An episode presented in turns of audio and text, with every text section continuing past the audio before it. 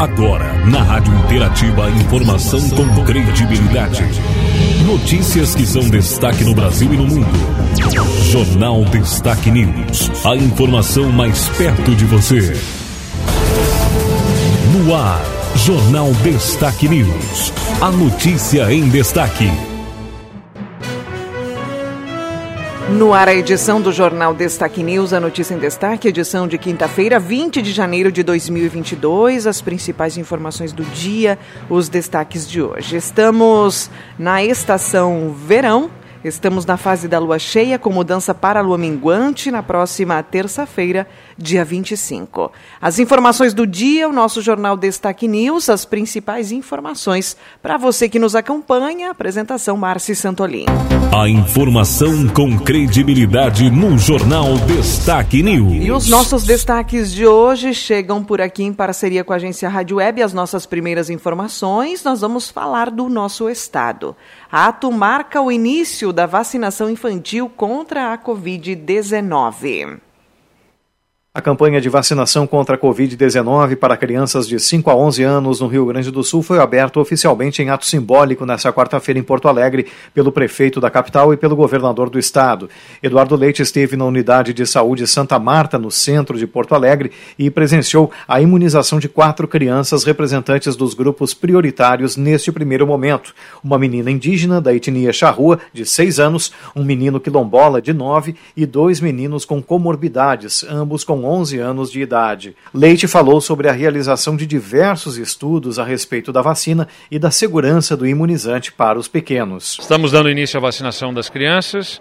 Importante ressaltar que é uma vacina segura, com muito estudo envolvido, muita pesquisa científica aplicada no mundo inteiro, então que as pessoas se sintam seguras para levar os seus filhos. Já temos 118 mil doses com o Estado, suficientes para imunizar neste momento as crianças com comorbidades, público da população indígena, da população quilombola.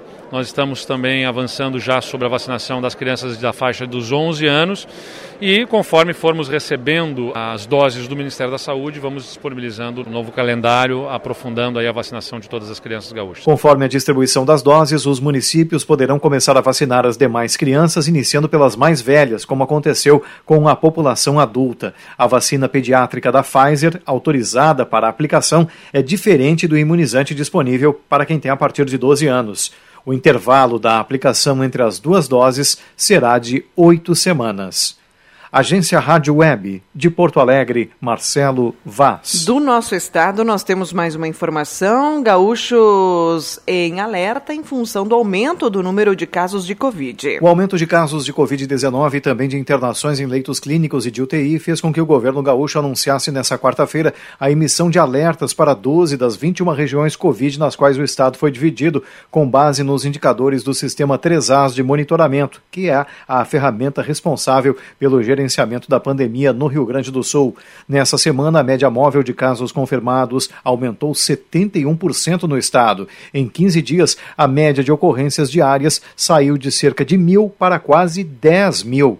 O governador gaúcho destacou em transmissão pelas redes sociais sua preocupação com a elevação na ocupação de leitos Covid. Ele explicou que enviou ofício ao Ministério da Saúde solicitando a manutenção do custeio de leitos clínicos e de UTI para o tratamento da Covid no estado. Em dezembro do ano passado, o Ministério anunciou que deixaria de custear os leitos a partir de fevereiro. Eduardo Leite explicou o que ocorrerá no estado caso a medida se concretize. Significaria encerrarmos a partir de 1 de fevereiro 1.057 leitos leitos de UTI eh, para a Covid, né, e que nós não queremos, provocamos já o Ministério da Saúde para mantermos esses leitos abertos. O que o Ministério da Saúde apresentou até aqui foi a possibilidade de habilitação de apenas 315 desses leitos em forma normal, ou seja, na condição normal do custeio, que é de 600 reais, bem menos do que os 1.600 reais que o Ministério aporta hoje para os leitos de UTI Covid. Então, nós teríamos um problema de financiamento, de fechamento de leitos, o que significaria, então, nós termos, a partir desse encerramento desses 1.057, pelo menos 700 leitos a menos. Leite disse que seguirá trabalhando junto ao Ministério pela manutenção da habilitação e do custeio desses leitos para evitar a falta de atendimento e o colapso do sistema de saúde gaúcho. O governador do estado esclareceu como funciona o alerta e as responsabilidades que os municípios e regiões têm quando da sua emissão. Os municípios reunidos vão ter que apresentar um plano de ação de como estarão lidando com a situação do coronavírus. Nós realizamos na semana passada uma reunião com as diversas regiões. Alguns municípios já estão intensificando seus cuidados, fiscalizando o cumprimento dos protocolos, cancelando eventualmente grandes eventos que estavam previstos, mas mesmo assim a gente continua vendo um aumento do número de casos e é isso que nos preocupa. Né? Nós vamos emitir alertas para 12 regiões Covid, ou seja, os municípios terão que fazer a reunião dos seus comitês de enfrentamento ao Covid e reportarem ao Estado quais são as providências que vão adotar. As regiões em alerta são Canoas, Capão da Canoa, Caxias do Sul, Erechim, Lajeado, Novo Hamburgo, Passo Fundo, Pelotas, Porto Alegre, Santa Maria, Santa Rosa e Uruguaiana. O último alerta emitido no estado havia ocorrido em 10 de novembro na região de Pelotas. Agência Rádio Web, de Porto Alegre, Marcelo Vaz. Nossas informações de hoje também mais destaques. Falando para você agora, Anvisa adia decisão sobre autotestes de Covid-19. A diretoria da Anvisa decidiu adiar a decisão sobre o uso de autotestes de Covid-19 no Brasil. O colegiado se reuniu nesta quarta-feira, mas optou em dar um prazo de 15 dias para que o Ministério da Saúde explique alguns pontos que ficaram pendentes.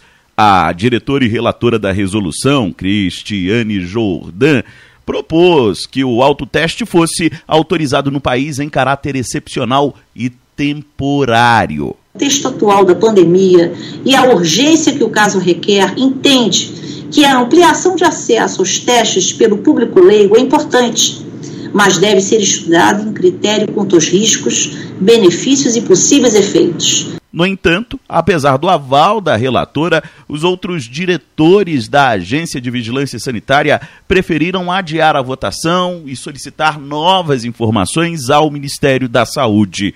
O diretor Romson Rodrigues Mota, por exemplo, destacou que a Anvisa já solicitou informações à pasta desde o dia 17, mas até então o Ministério não suplementou o pedido feito pela Anvisa.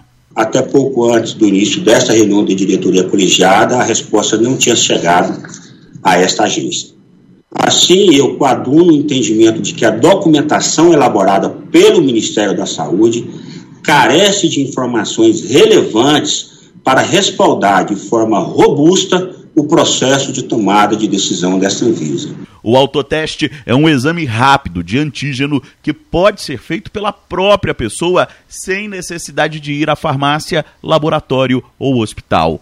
Atualmente, o produto é proibido no país. Agência Rádio Web. De Brasília, Yuri Hudson. Mais destaques do nosso jornal de hoje, mais informações agora. Vamos falar de eleições. Governo diz ao STF que fundão eleitoral é, in, é constitucional. A Advocacia Geral da União pediu ao Supremo Tribunal Federal que rejeite uma ação apresentada que contesta o valor de quase 5 bilhões de reais para o fundo eleitoral deste ano. O Partido Novo ingressou no Supremo pedindo a suspensão do chamado fundão. Todo este valor, de 4,9 bilhões de reais, será usado para bancar as eleições deste ano. O montante é o dobro do utilizado nas eleições de 2018. Para o deputado Marcel Van Hatten, líder do Novo na Câmara, o fundão eleitoral é imoral. O mais importante a gente não fala muitas vezes, que não é o valor em si, que é altíssimo, que é abusivo, que poderia ir para outras áreas, mas é a perpetuação de quem está na política. Porque esse dinheiro vai majoritariamente para quem já tem mandato, para quem já está concorrendo à reeleição. Já a AGU rebateu os argumentos utilizados pelo partido para pedir a revogação do fundão. Segundo a advocacia do governo federal, o novo não apresentou indícios ou argumentos que mostram o comprometimento do orçamento com a destinação destes recursos para as eleições.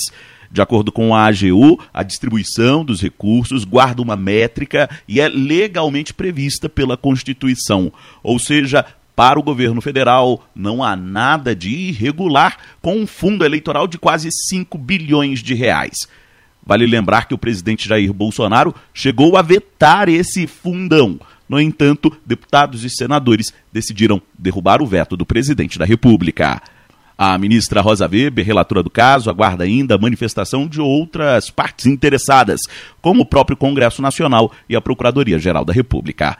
Agência Rádio Web de Brasília, Yuri Hudson. As informações do dia também. Hoje, na área política, Bolsonaro diz que reajuste de policiais e agentes está suspenso. O presidente Jair Bolsonaro afirmou nesta quarta-feira que o reajuste salarial prometido para policiais e agentes penitenciários federais está suspenso enquanto não é batido o martelo do orçamento para este ano. A indicação para que apenas os profissionais dessas áreas tivessem aumento em 2022, colaborou para mobilizações de cobrança de servidores federais de mais de 40 categorias nesta semana. O presidente falou sobre o tema em entrevista à Jovem Pan.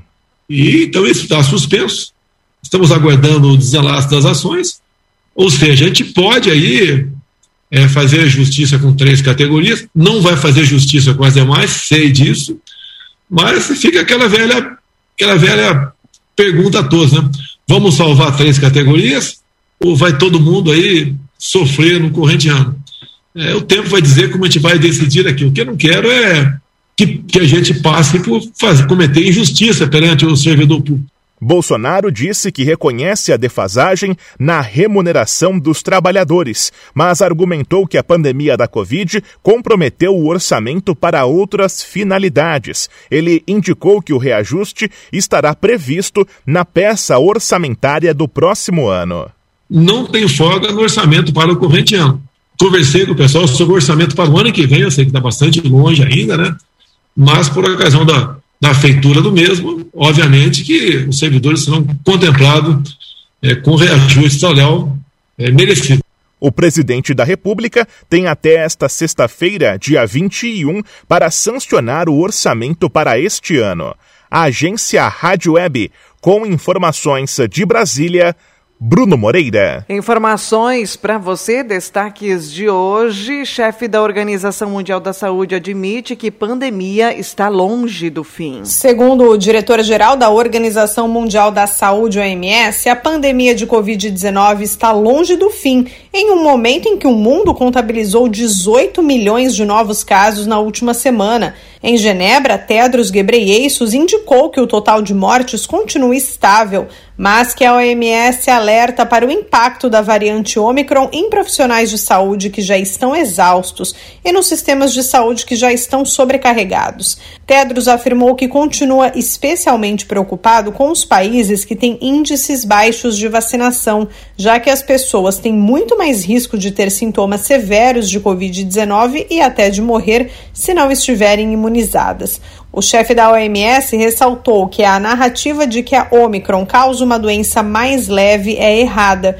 prejudicando a resposta à pandemia e colocando em causa mais vidas. Tedros nota que atualmente o vírus está circulando de forma muito intensa, sendo que para muitos países as próximas semanas serão cruciais. Ele acredita ainda que o surgimento de novas variantes é possível. Da ONU News, em parceria com a agência Rádio Web, lê da letra. Notícia para você também sobre vacinação. O Butantan espera a liberação da Coronavac para crianças nesta quinta. O governo do estado de São Paulo espera que a Agência Nacional de Vigilância Sanitária, a Anvisa, libere a aplicação da vacina contra a Covid-19 da Coronavac em crianças nesta quinta-feira, 20 de janeiro. De acordo com Dimas Covas, diretor do Instituto Butantan, responsável pelo imunizante, a expectativa é por uma deliberação positiva após a reunião do órgão federal marcada para esta quinta, 10 horas da manhã. A diretoria colegiada da Anvisa deve se pronunciar sobre o nosso pedido, pedido do Butantan, para autorização de uso dessa vacina na faixa de 3 a 17 anos. E isso acontecendo, que nós temos uma confiança muito grande de que isso irá acontecer, nós temos lá disponível no Butantan 15 milhões de doses, 10 milhões de doses já reservadas para o Estado de São Paulo, para dar aí é, andamento ao programa estadual de imunização. O governador João Dória disse que a tendência é a aprovação da Coronavac para vacinação do público infantil e, sendo assim, O estado de São Paulo começará imediatamente a aplicação. Tendo a aprovação da Anvisa para a utilização da vacina Coronavac para a imunização de crianças, uma vacina que tem demonstrado eficiência e extrema segurança, onde ela foi já utilizada, notadamente aqui no Chile, no Equador, na China, na Tailândia, na Indochina e também na Turquia, São Paulo começa a vacinar imediatamente as crianças nesta faixa etária. São 4 milhões e 300 mil crianças de 5 a 11 anos de idade que precisam ser imunizadas contra a Covid-19 no estado de São Paulo. Entre as crianças de 3 a 11 anos, são 5 milhões e 500 mil. A liberação da Coronavac é fundamental para cumprir o plano do governo paulista de vacinar todas as crianças do estado contra a Covid-19 em três semanas. A gestão ainda informou que pode fornecer doses do imunizante aos demais estados do Brasil, como ocorreu em 2021 com as doses adultas, e, se for preciso, até adquirir uma quantidade maior pelo Instituto Butantan.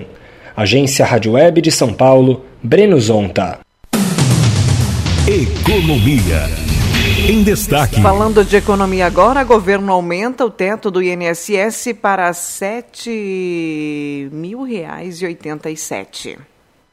O governo federal aumentou o teto dos benefícios pagos pelo Instituto Nacional do Seguro Social, o INSS. A portaria saiu na publicação do Diário Oficial da União desta quinta-feira. Aposentados e pensionistas do INSS que recebem benefícios acima do salário mínimo terão reajuste de 10,16% na remuneração. Com o reajuste, o teto dos benefícios passa de R$ 6.433,57 para R$ 7.087,22. Pela legislação federal, o índice de reajuste do benefício de aposentados e pensionistas que recebem valor superior ao do salário mínimo é definido pela variação do Índice Nacional de Preços ao Consumidor do ano anterior. O reajuste vale apenas para quem estava recebendo os pagamentos em 1 de janeiro do ano passado. Agência Rádio Web, com informações de Brasília, Rafael Ferri. A informação com credibilidade no Jornal Destaque News. Vamos a mais destaques do dia para você. Mais informações. Brasil atinge recorde da pandemia com 204 mil casos em 24 horas. Decisão da ANS obriga plano de saúde cobrir teste rápido de Covid-19. Todos os planos contratados deverão cobrir, a partir de agora, os chamados testes rápidos de antígeno para pacientes sintomáticos com pelo menos dois sintomas do quadro gripal. Enem, ontem foram divulgados gabaritos e cadernos de questões da reaplicação. Gastos do governo com Auxílio Brasil deve chegar a 89 bilhões de reais em 2022. No nosso estado, 300 municípios estão em situação de emergência devido à estiagem. O nosso estado possui 497 municípios, né? 497 cidades. E pelo menos 60% delas decretaram, então, situação de emergência. Criança morre em acidente na BR-285 em Lagoa Vermelha. A saída de pista aconteceu próximo à ponte do rio Passinho Fundo.